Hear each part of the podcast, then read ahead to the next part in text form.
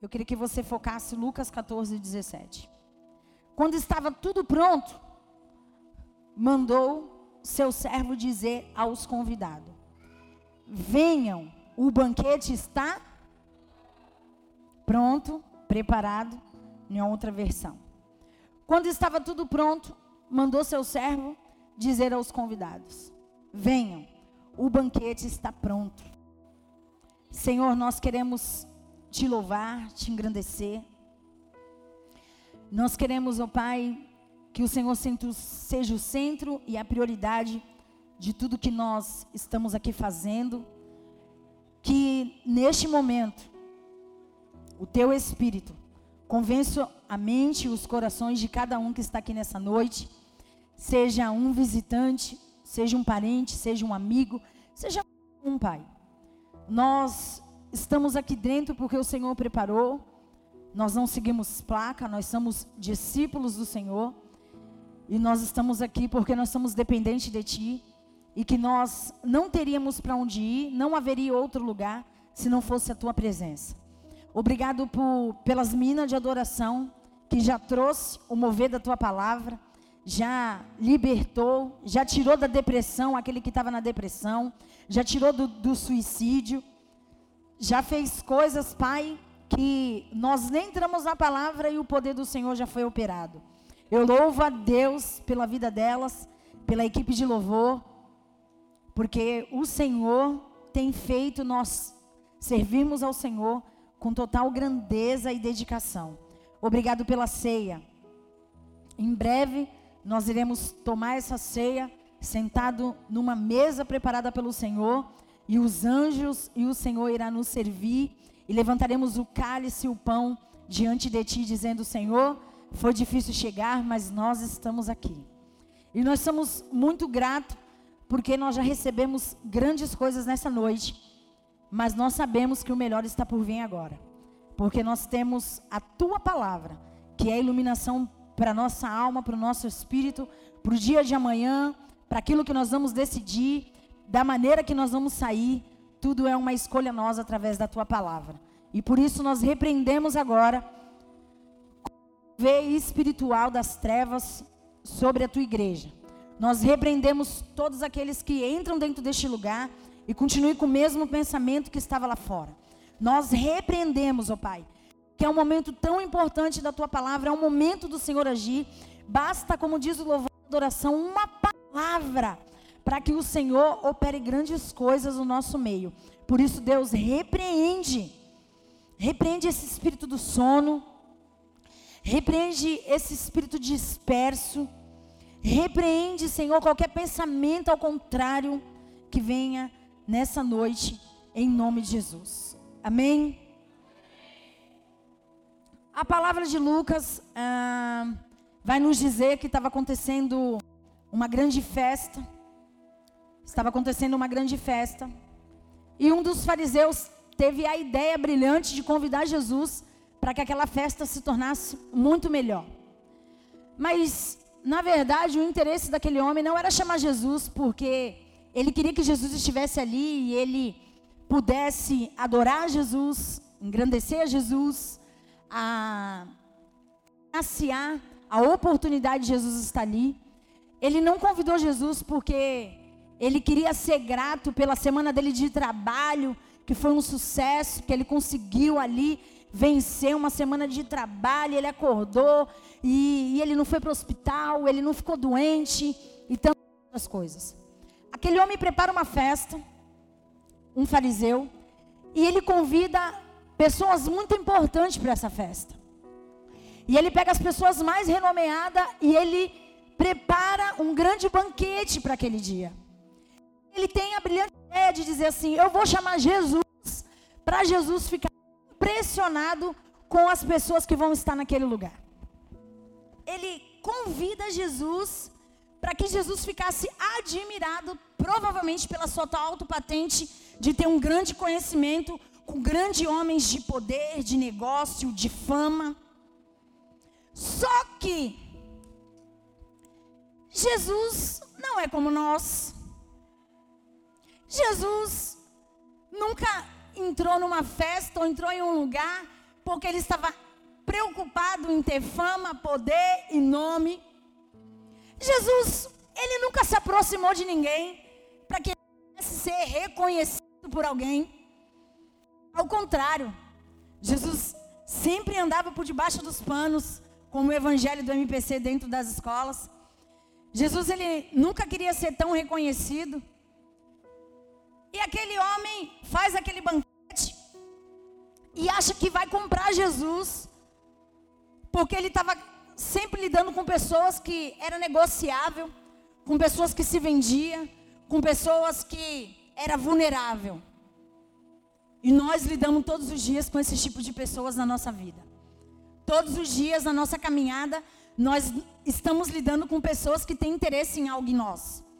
Ou ela o interesse em nós, nós temos interesse em algo na pessoa. Você descobre com quem você está lidando quando você diz a palavra não, como diz a escola de discípulo. Você quer descobrir quem é o ser humano? Você diz não. E você vai saber com quem que você estava casado 30 anos. Você diz não para o filho e você descobre a identidade do teu filho. Você diz não para as pessoas que te amavam e você vai passar a conhecer se elas realmente te amam. Porque o não, ele é uma palavra apenas com três letrinhas que revela uma identidade. O sim nunca vai revelar alguém.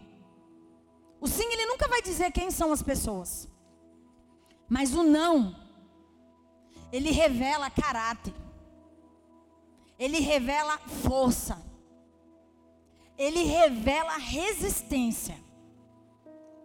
E Jesus aceita ir até aquela festa. Jesus era um, um homem, ele era não, ele é. Jesus é um homem festivo, um homem que gostava de ir nos lugares, e todas as vezes nos lugares ele nunca tinha paz, sempre tinha que estar fazendo alguma coisa.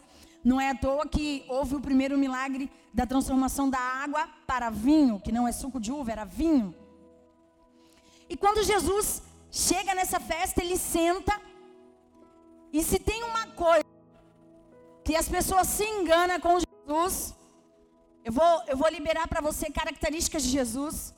E se tem uma coisa que as pessoas se enganam, é com as características de Jesus. Por exemplo, eu às vezes não vou falar o que penso por respeito a você, para não te entristecer, para não te magoar, para que fique tudo bem entre eu e você. Agora, você acha que Jesus pensava dessa forma? Não. Quando Jesus ia nos lugares, fazia? Ele falava o que ele queria. Ele falava o que ele pensava. Ele não se importava se alguém ia achar ruim ou não. Ele falava. E quando Jesus chega num lugar desse, provavelmente ele senta e ele se dirige ao dono da festa. E a palavra de Deus vai dizer que Jesus ele dá uma ideia para o dono da festa. Ele olha para o dono da festa e diz assim: Olha, eu estou vendo que tem muita gente importante aqui nessa noite. Não está escrito noite, mas está lá. Eu estou vendo que tem muita gente legal aqui, muita gente que veio para o banquete. Mas eu vou deixar um conselho para você. É fácil convidar os amigos, os parentes, as pessoas, é muito fácil. Vai ser sempre uma troca. Quando alguém convida você e sua filha para uma festa, automaticamente o que é que você faz depois quando é a tua? Eu quero que você participe. Quando você é convidado para uma festa, você sentiu que aquela pessoa teve consideração por você, sim ou não? Automaticamente, quando você faz uma festa, o que, que você faz? Convida. Você vive ciclo, não é isso? Você vive o retorno. A pessoa te convida, você convida a pessoa. Te convida, você convida a pessoa. A criança faz um, dois, três, quatro, cinco, seis. E você está lá, indo nas festas, porque é um retorno. Ok? Jesus ele olha e fala assim: é muito fácil você convidar um amigo que vai te dar retorno. É muito fácil você convidar pessoas que vão retornar. Tudo bem que nem sempre é assim, né? Eu já convidei e também nunca fui convidada. Às vezes a pessoa falou assim: eu gosto de comer comida dela, mas não gosto de dar para ela. Desse jeito. E talvez você já passou por isso. Mas a grande maioria da vez é a lei do retorno. Você convida, convida, convida, convida, convida, convida, convida. A pessoa casa e continua te convidando. Jesus olha e fala assim: Eu vou deixar uma dica para você. Todo mundo ali estava esperando Jesus fazer o milagre. Estavam, se convidaram Jesus é porque sabiam quem ele. Hum, com certeza, gente. Ninguém vai convidar Jesus não sabe quem ele era. Sabia quem ele era, ok? convidam Jesus já na expectativa de algo em Jesus, retorno em Jesus. E é essa expectativa que nós saímos da nossa casa para vir para o culto. É nessa expectativa que nós saímos. Mas na verdade nós estamos errados. Porque muitas das vezes nós deveríamos sair na expectativa de dar.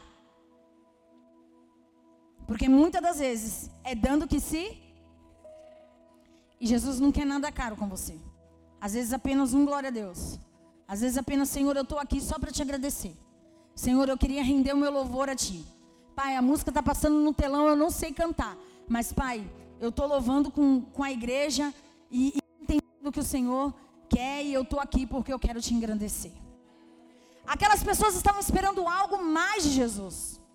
E aí Jesus faz aquela reunião e Jesus critica os convidados da festa. Ele olha para aquele anfitrião e ele diz assim: Olha, vocês deveriam ter convidado, sabe quem? Quem que vocês acham que Jesus mandou convidar? Os doentes, os enfermos. Ele faz a lista de convidado dele.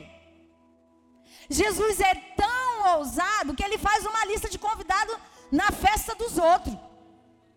Ele olha, ele fala assim: se eu, quando vocês quiserem fazer uma festa, eu vou dar Olha, vocês convida, faz um banquete, prepara tudo, mas vocês convida no versículo 13, 14, 13 diz assim, pode colocar Mateus. Em vez disso, convide os pobres, os aleijados, os mancos, os cegos. Ele dá a dica. E hoje nós falamos qualquer coisinha, já tem um monte de gente com o olhar torto. Sempre quer mandar. Sempre quer falar. Eu descobri que tem uma irmã que ela fala, falou para Marcela, sempre. Você, filho, parece que, que não, vou fazer 40, mas a mente é de 80. Liga no automático, eu vejo a situação, eu falo. Segue se quiser. Ninguém é obrigado a seguir. Mas eu já fui tombalata no mundo. Então quem caiu demais sabe como é ruim se machucar. Jesus dá o conselho: olha, convida os pobres, os mancos, vai lá, convida eles. Sabe para quê? Fala para o cara: sabe para quê? Para que seja assim na ressurreição do justo e você será recompensado por ter convidado aqueles que não podiam contribuir com você. Você já parou para imaginar o poder dessa palavra? Você já parou para você quer tanto poder, você quer tanta fama, você quer coisas do mundo, você quer ganhar o mundo todo em um dia, você é tão frustrado porque as coisas não acontecem do teu jeito, porque isso, porque aquilo, porque você não está conseguindo sair do lugar, você é tão frustrado em tantas áreas da tua vida, aí você faz uma festa para encher o teu ego de pessoas importantes e Jesus olha para você e diz assim: convida os pobres. Porque eu tenho o mistério que eu tenho, o que eu tenho para oferecer é com os mancos, é com os cegos, é com os enfermos. E aí tem gente achando que é rei da cocada preta, que está podendo andar sem Jesus, que está podendo fazer as coisas sem Jesus. Ele olha e ele deixa assim, olha, sabe para quê? Para que haja na ressurreição do justo, você será compensado. Compensado. É como se aquilo que você fizesse que ele instrui, algo que Jesus te instrui, vai ser para o teu próprio bem, vai se tornar melhor para a tua vida, e mesmo assim, a recompensa ainda é tua. E mesmo assim, a recompensa ainda é nossa. Eu te pergunto que dificuldade tem para servir a Deus? A não ser da tua própria carne. A tua maior luta, querida, é com a tua própria carne. A tua maior guerra é com você mesmo. O teu maior campo de batalha é a tua mente. As tuas maiores guerras, querido, é quando você acorda com, com você mesmo diariamente. Cada um vai viver sua vida, as pessoas vão andar. Agora e você? Aquele homem olha e, e ele, ele sente isso como um, um desaforo. No versículo 15 diz que ao ouvir isso, o homem que estava à mesa com Jesus exclamou: Feliz será aquele que participar do banquete no reino de Deus. Irmão, tu está com tantos sonhos, tantos projetos, tanta coisa, lutando sozinho. Para algo que você está tão frustrado com você mesmo. Sendo que você está colocando tanta coisa na tua frente. E a tua maior preocupação seria em conhecer Jesus. A minha maior preocupação em sair desse culto aqui é que quando acabar, eu tenho que viver dobrado a palavra que eu estou pregando. Por mais que eu já viva, eu tenho que viver dobrado. E eu ainda tenho que conhecer mais a Jesus para trazer mais quinta e mais domingo. E aquele homem fica estagnado. Então Jesus dá uma ilustração de uma festa para ele. Jesus, ele dá uma grande ilustração e ele começa a falar: olha, quando estava tudo pronto, mandou seu servo dizer aos convidados: venha, o banquete está pronto. Aí Jesus ilustra uma festa para aqueles homens. Mas todos eles deram desculpa. Um disse o quê? Ah, eu comprei um terreno e, e eu vou ter que ver aquilo. O outro vai dizer mais para frente assim: Olha, eu me casei e não vou poder ir. Começaram a dar desculpa da grande festa que Jesus estava dando. Provavelmente está passando aí. E eles começaram a dizer que eles não poderiam vir. E quantas vezes você, antes de chegar aqui, deu essa desculpa para alguém? Quantas vezes você deu essa desculpa para você mesmo? Quantas vezes alguém te convidou para ir para a igreja? Quantas vezes Deus enviou alguém ali para falar do amor dele e dizer assim: vai na igreja. Sabe qual é o meu maior medo? É a pessoa falar assim: eu vou lá na tua igreja. Eu assim: meu medo é esse. Eu falo assim: vai numa igreja. Aí eu posto é, indireta lá na Vind, né? Falo assim: hoje vão numa igreja mais próxima da sua casa. Aí que horas que eu culto lá na Vind? Aí eu falo assim: não, vai em outra. Quantas vezes eu estava no mundo e Jesus sentou se aproximar de mim. E eu falei assim: hoje vou para o culto. E quando eu falava que hoje eu ia para o culto, o que, que acontecia? E eu nem tinha comprado um terreno, como diz ali o versículo. Nem tinha casado, nem estava em festa, nem estava no olho de mel. Simplesmente não. Não ia. Não valorizava.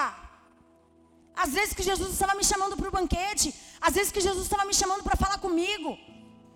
Às vezes o McDonald's é mais importante, o shopping é mais importante, estar tá na casa de alguém é mais importante, a Netflix é mais importante, tudo é mais importante. É tanta coisa que substitui e ouvir algo de Deus, conhecer a Deus, é tantas coisas que nós substituímos. Não é as pessoas somente do mundo, é qualquer pessoa, é qualquer desculpa. Um emprego novo é um emprego novo, aquilo é aquilo. Eu sei, gente, eu estava conversando com o filho do Ronaldinho ele, ele foi líder de jovens. E agora ele casou, parece até que calhou o testemunho dele. Ele casou e ele teve que ser afastado de líder de jovens. Mas não foi por causa do casamento, mas foi por causa do, de uma nova vida que ele está vivendo de trabalho. E eu disse assim, filho, Deus entende. Agora não dá para você fazer a obra, vai, Deus vai levantar outro. E você vai continuar trabalhando, que ele está trabalhando à noite. E Deus vai levantar outro e vai fazer. Nossa, pastora, provavelmente ele está na live. Ele falou para mim que ia assistir na live. E eu falei assim: Deus, é, prepara outro e vai treinando você. Por esse tempo você tem reserva, você trabalhou para o reino, só não vai se perder, né? Quem tem reserva sabe o que, que é isso. Mas muitas das vezes nós damos desculpa. Eu vi pessoas querendo ser mãe dentro da igreja, foram mãe, abandonaram Jesus, foram embora. Eu vi pessoas querendo uma porta de emprego, Deus abriu uma porta de emprego, foram embora. Eu vi pessoas querendo carro porque morava longe, ganhou o carro, foi embora com o carro. Eu vi tanta gente substituir o dono da benção pela bênção. Que isso só me enraizou mais em Jesus. Se o diabo deixou para que isso viesse me frustrar, isso nunca foi motivo de me frustrar. Isso simplesmente é tão bom para mim conhecer o quanto Deus é mais importante do que qualquer benção que Ele possa fazer, qualquer milagre que Ele possa realizar. Ele é muito mais importante do que tudo que eu posso viver.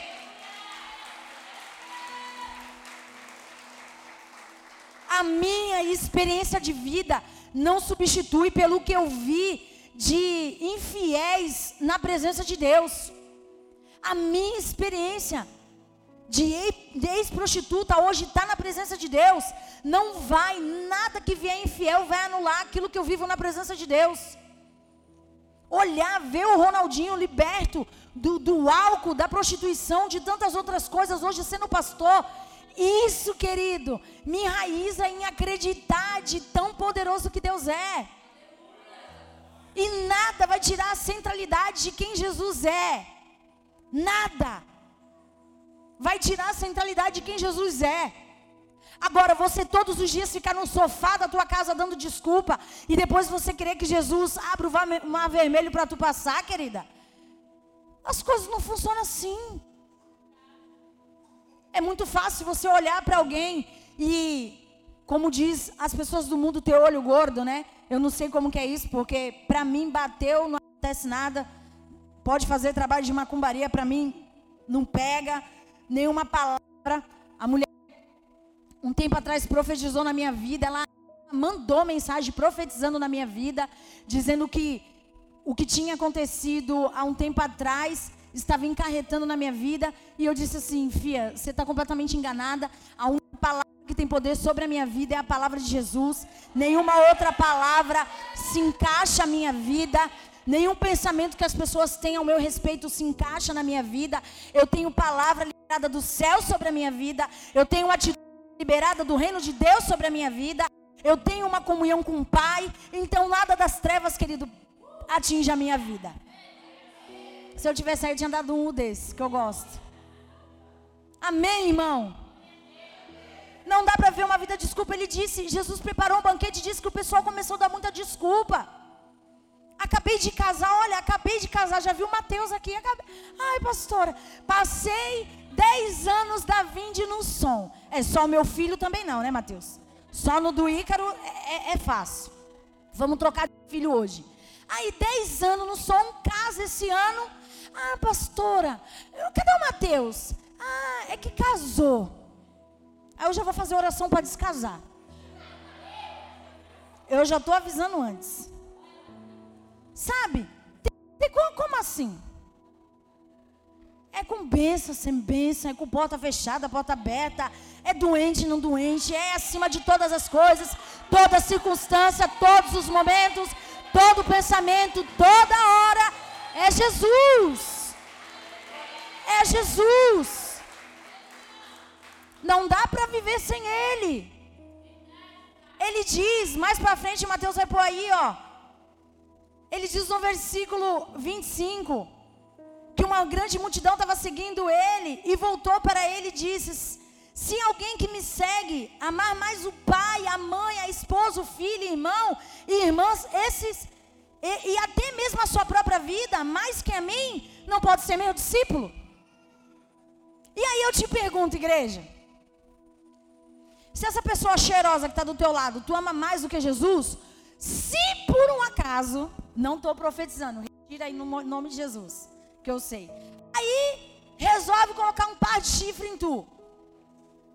Aí tu descobre que o teu mundo acabou. Teu mundo não acabou, irmão, por causa de um par de chifre. Teu mundo não acabou, irmão, porque você ficou desempregado. Teu mundo não acabou porque alguém foi embora da tua vida. Teu mundo não acabou, querido, porque você não tem dinheiro.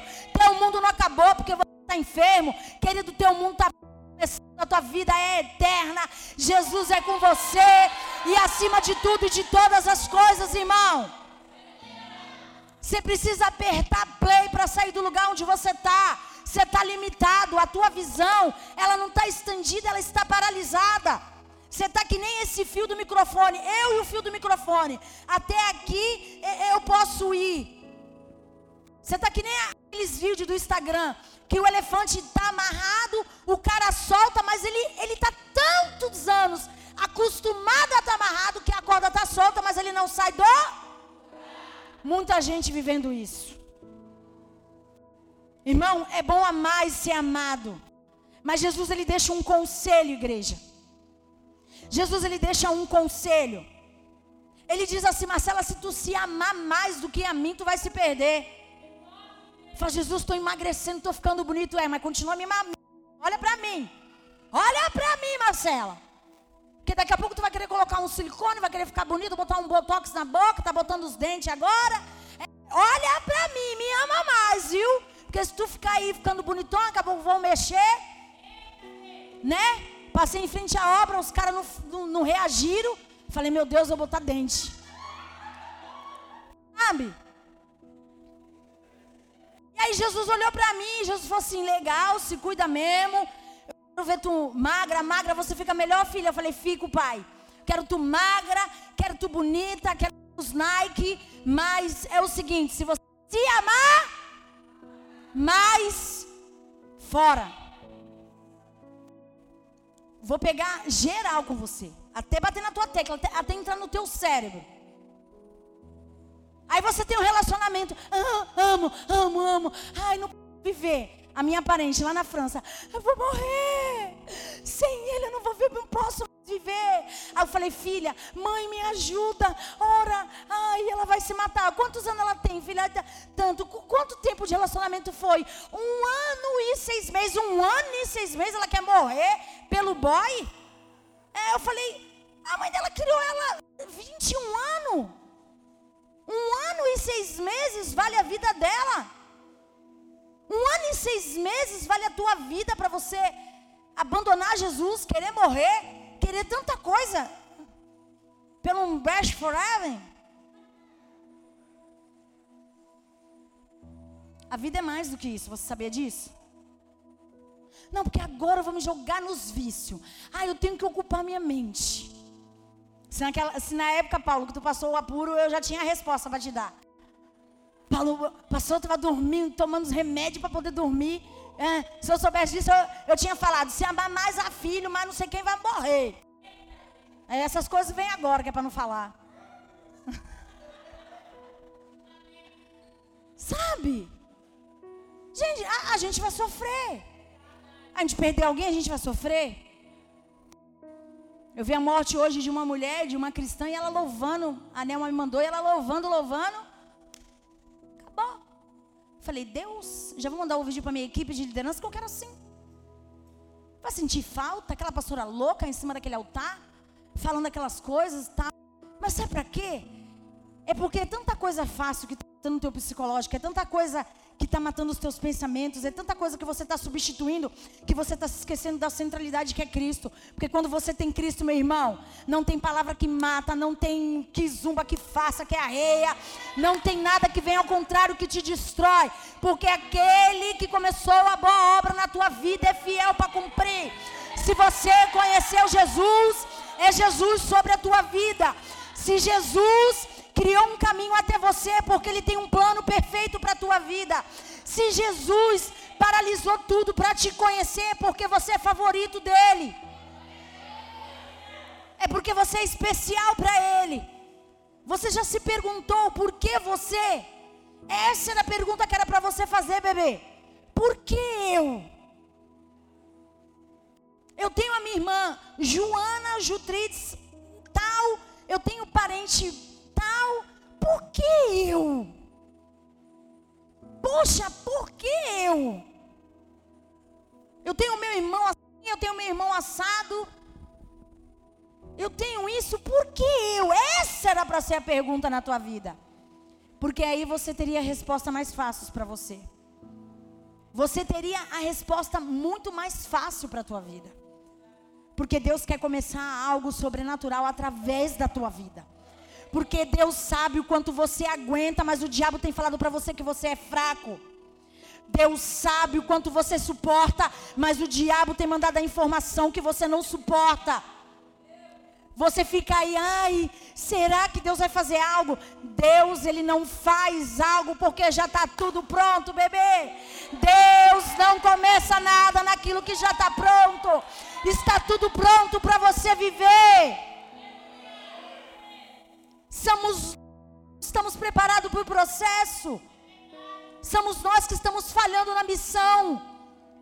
Toda hora tem que parar, toda hora você interrompe o teu processo. Bota, filha, a quinta marcha faz que nem eu, ó. Duas horinhas daqui para registro. Falaram três horas, duas horas e vinte, eu cheguei lá. Eu chegava lá, eu chegava no céu.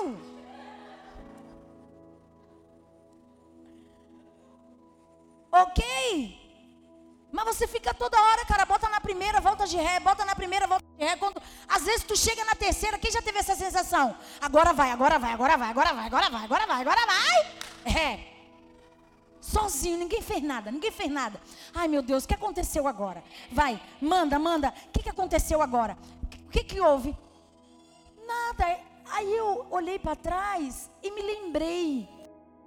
Mas feliz Tu alcançou o terceiro nível, tu foi se lembrar do quê? Ah, é porque eu não sei, eu passei um perfume que eu senti. Eu lembrei do meu passado. Aí Jesus liberou na quinta passada, no culto de domingo passado, o ano passado, do teu passado eu não. Gente, vocês são crente? Vocês vão para a escola de discípulo? Do teu passado não me lembrarei mais. Gente, até quando? A linha vai ser o teu limite. E aí você culpa é, escola de discípulo. Aí culpa as maldições hereditárias. Aí passou pelo encontro, fez dez vezes descarrego na, da maldição hereditária. Anda a maldição hereditária ainda. Nem quem, nem na primeira geração que se alojou a maldição hereditária, o cara não está nem mais vivo. Mas tá lá. Jesus, ele não tem procurado cristãos. Ele tem procurado discípulos. Tá difícil forjar discípulo. Sabe por quê? Porque discípulo significa jovem aprendiz ou aprendiz, aquele que está disposto a ser imitador de Cristo. A Bíblia diz 250 vezes no Novo Testamento, discípulo. E é um, um povo difícil de ser feito. Porque, na verdade, todo mundo quer um casamento com Jesus sem compromisso. Querem simplesmente palavra eu sou cristão. Eu sou cristão. De vez em quando eu vou lá na igreja, de vez em quando isso, de vez em quando aquilo, de vez em quando quer ir, deixa eu falar. De vez em quando não é o suficiente para viver um relacionamento sincero. Já pensou de vez em quando nós faz sexo? De vez em quando nós se vê?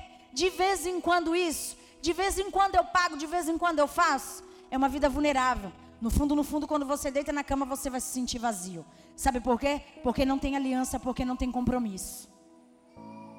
Jesus ele quer discípulo, ele quer, ele quer que nós nos tornamos os seus discípulos. Ele quer poder olhar, proporcionar o banquete, levantar o cálice e dizer assim: "Aqui estão os meus discípulos". Quando alguém fala, fala assim, ah, você é pastor? Eu falo, não, eu sou discípulo. Mesmo porque já mancharam tanto nome disso aí, que eu prefiro nem que fale que eu sou. A Catarina mãe perguntaram o que a senhora é. Eu falei, pelo amor de Deus, não, não fala que eu sou pastora. Senão quando chega lá já tem que fazer descarrego. Fala que eu sou discípulo. Fala que eu sou seguidora. Porque discípulo, ele anda ao lado de Jesus. Discípulo, ele tem característica de Jesus. Discípulo, ele é completamente parecido com Jesus. Um dos maiores discípulos na Bíblia para mim foi Estevão. Ele imitou até a morte de Jesus. Quando Jesus perdeu os seus últimos segundos de vida, ele olha para o céu com pouca força. Provavelmente eu não sei, mas levantou com muita dificuldade, porque eu sinto que, pelo texto da palavra, ele, ele inclina a cabeça para o céu e ele diz: Senhor, recebe o meu. Estevão, no momento que está sendo apredejado, ele olha para o céu. Jesus fica de pé e ele diz: Senhor, receba o meu espírito. Parecido, discípulo. Sabe o que eu quero perguntar para você? Se hoje fosse aquele culto de paralisar Jesus descer do céu e perguntar para você assim: Eu te chamei para um banquete. E eu te chamei para um banquete da salvação. Porque você tem se preocupado com tantas coisas e uma das coisas que Jesus tem me revelado aqui em cima do altar é que você está tão preocupado com dinheiro, como que você vai fazer isso, como que você vai pagar aquilo, como que você vai agir assim, como que as coisas vão agir.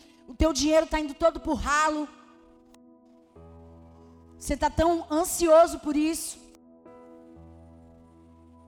E no final das contas, às vezes o dinheiro não paga nem o teu caixão, porque quem não tem plano da OSAN vai ter que chamar o Rodrigo para poder fazer o do, da prefeitura. Ou o tal da vaquinha para poder ver se alguém ajuda. Jesus paralisasse tudo agora e falasse assim: como o Ronaldinho ensinou aqui na frente.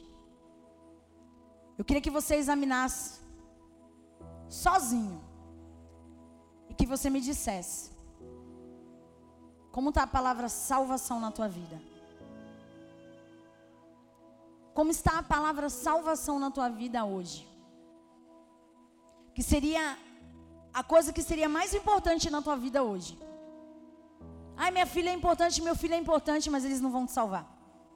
Ah, mas o meu emprego é importante, não vai te, te salvar. Te suple, mas não te salva. Se hoje, hoje Jesus ficasse de pé na igreja e perguntasse: Como que você se sente com a palavra salvação no seu coração? Você sente que está tudo ok? Checklist ok? Sente que está tudo bem? Que bom.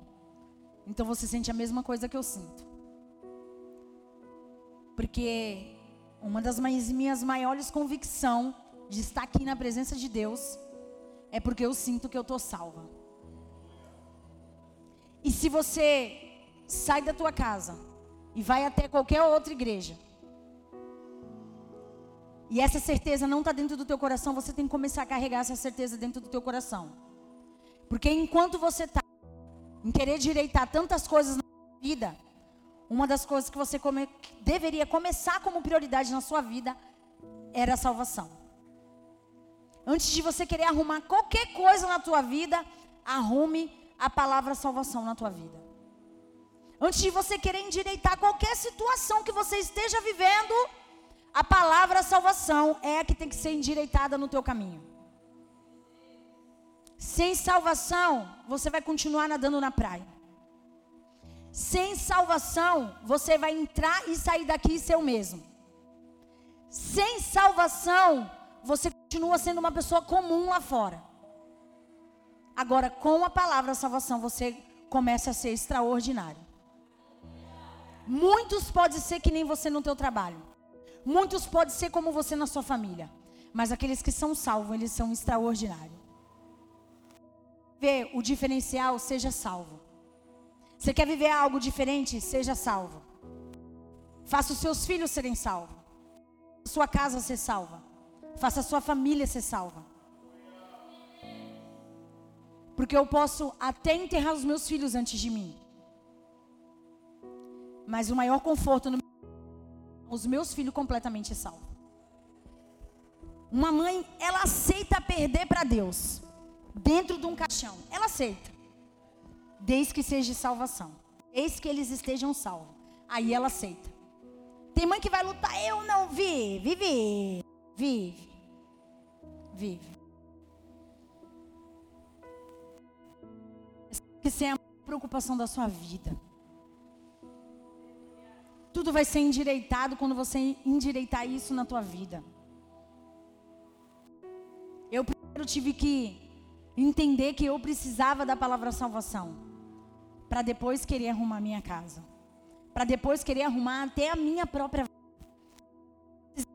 que o Espírito o meu coração, permitir que o Espírito Santo vencesse o meu coração, para que eu pudesse entender isso. E se você estiver disposto, o Espírito Santo convence. Porque ninguém na terra, ninguém vai ganhar de Jesus. Ninguém na terra. A Bíblia diz o quê? Que todo joelho vai se dobrar. Todo joelho. O macumbeiro vai se dobrar. O espírita vai se dobrar. O Allan Kardec vai se dobrar. Os evangélicos do mundo. Todo mundo vai se dobrar. A Bíblia diz: todo joelho. Ela não diz assim, olha, os crentes vão se dobrar. Os cristãos, ela diz, todo joelho vai se dobrar. O ímpio vai se dobrar. O ateu vai se dobrar. Todo joelho vai se dobrar. Agora eu te pergunto: qual deles vão estar salvo? Pastora, mas eu entrei aqui com tanto problema, meu pensamento era outro. A solução para você é a salvação. Pastora, mas eu entrei aqui, a senhora não sabe pelo que eu estou passando. Poderia ter matado uma pessoa ali na esquina. Só vai se resolver se você entender o que é salvação. Enquanto você não entender o que é salvação, você vai continuar padecendo, sofrendo e, e vai continuar dando murro em ponto de faca até você voltar para o propósito que Deus tem na tua vida. Agora eu te pergunto: você está andando aí todos esses anos com a tua própria força? E tá melhor? Tá tão bom assim? Que com Jesus piorava? Não, irmão. Não. Não tem como a sua vida ser melhor sem Jesus. Sabe por quê? Senão os ricos hoje não estavam buscando a Jesus. Eles entenderam que tem muito dinheiro. Mas eles entenderam que eles estavam precisando de Jesus. Eles entenderam que eles compravam uma bolsa da Louis Vuitton, que eles compravam roupa cara, que eles compravam isso, aquilo, mas estava faltando algo dentro deles: Jesus. Então, se os ricos estão correndo atrás de uma oportunidade, por que, que você não endireita a tua vida com a salvação? Por que, que você não arruma a tua casa com a salvação? Por que, que você não arruma o teu lar com a salvação? Tu não arruma a tua identidade. Olha o nome que você está levando, olha a vida que você está levando. Fica em nome de Jesus.